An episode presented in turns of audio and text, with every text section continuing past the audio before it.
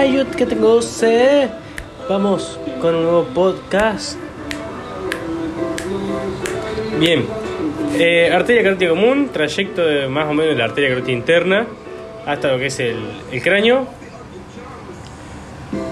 Y después arteria carótida externa y sus ramas. ¿Vamos con eso? Vamos. Arteria carótida común. Nace del arco de la aorta. En el caso de la izquierda. En el caso de la derecha, nace a nivel de la articulación externo clavicular del tronco brachiocefálico arterial. Derecho. Que decir derecho es una re- redundancia. ¿Por qué? Porque tronco, tronco brachiocefálico arterial hay uno solo y es el lado derecho. Sale entonces nuestra carótida común. Esta carótida común se dirige junto al nervio vago y vena yugular interna formando el paquete vasculoneroso del cuello hasta el borde superior del cartílago pterioides a la altura de C4 donde se va a bif- bifurcar.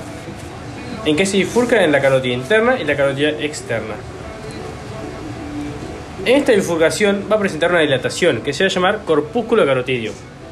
Este corpúsculo carotidio va a ser eh, un quimioreceptor, es decir, va a medir los niveles de dióxido de carbono y oxígeno en sangre. Una vez bifurcada, nace entonces nuestra carótida interna y carótida externa. La carótida interna, en su inicio, tener otra dilatación, llamado seno carotidio, y va a medir los niveles, pero de presión sanguínea. Esta carótida interna va a continuarse entonces con el nervio vago y vena yugular interna, formando el paquete vasculoneroso del cuello, o mejor dicho, continuándolo. ¿Por dónde? Por los espacios eh, perifaringios, en especial el laterofaringio, en especial el retrostilio del laterofaringio. Además de este nervio vago y vena yugular interna, va a estar acompañado de otros nervios y nodos linfáticos. Los otros nervios van a ser el nervio accesorio, nervio hipogloso y nervio glosofaringio, así como también la cadena simpática cervical.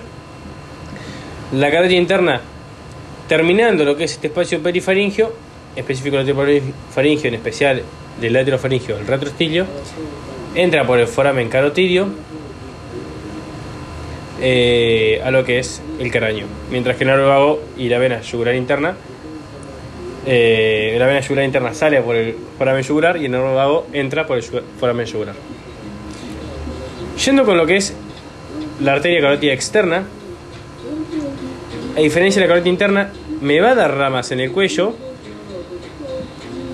eh, pero no entra el cráneo. Esta carótida externa, la primera rama que nos va a dar es Vamos a hacer una pausa y repasar. Bien, arteria tiroides superior, la primera que nos da. Nos la da entonces mi bien nace, es decir, al borde superior del cartílago tiroides, es decir, a nivel de C4. Esta arteria tiroides superior me va a dar una rama muy importante que es la laringia superior, que me va a irrigar parte de lo que es la laringe, junto a la laringia inferior, que es rama de la tiroidea inferior, que es rama de la eh, tronco tiro cervical, que es rama de la arteria eh, subclavia. Bien. Continuando con las arterias, un centímetro más arriba del nacimiento de esta tiroides superior va a ser la arteria lingual. Esta arteria lingual va a irrigar lo que es la lengua y la glándula sublingual. 5 centímetros más arriba de la arteria sublingual nace la arteria eh, facial. La arteria facial me va a dar eh, varias ramas, pero lo que más me va a importar es que me va entonces gran parte de lo que es la cara, nariz, eh, labios, paladar. Eh, se van a con una arteria proveniente del sistema carotidio interno, que no lo voy a mencionar. Eh, y me ir- irrigar más que nada lo que es, eh, que importa a mí, en específico a mí, la glándula submaxilar.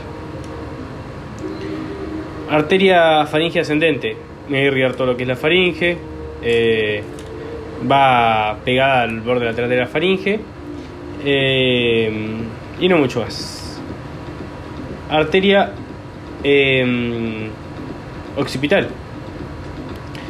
se dirige hacia lo que es la apófisis mastoide, siguiendo el vientre posterior músculo digástrico, y luego esta apófisis mastoide se dirige al hueso occipital para irrigar lo que es la región eh, nucal y, y cuero cabelludo de esta región de- del hueso occipital.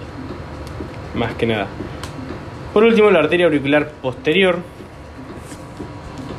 eh, va también a pasar por la región parotidia, dando ramas por lo que es la parótida. Va a seguir el vientre posterior músculo digástrico hasta la apófisis mastoides del hueso temporal. Y acá me va a irrigar parte de lo que es el pabellón auricular, eh, la caja timpánica y demás. Bueno, eso es a grandes rasgos. Eh, que quiere profundizar, hay un montón de contenido para profundizar, así que puede meterla tranquilo. Pero nada, yo no, no quería meterla en profundidad porque es un montón y me interesa lo, lo más básico a mí. Eh, por lo menos ahora. Capaz que el año pasado sí, pero ahora no, ya estamos. Nos vemos en una próxima entrega. Hasta pronto y que tengan un muy buen día.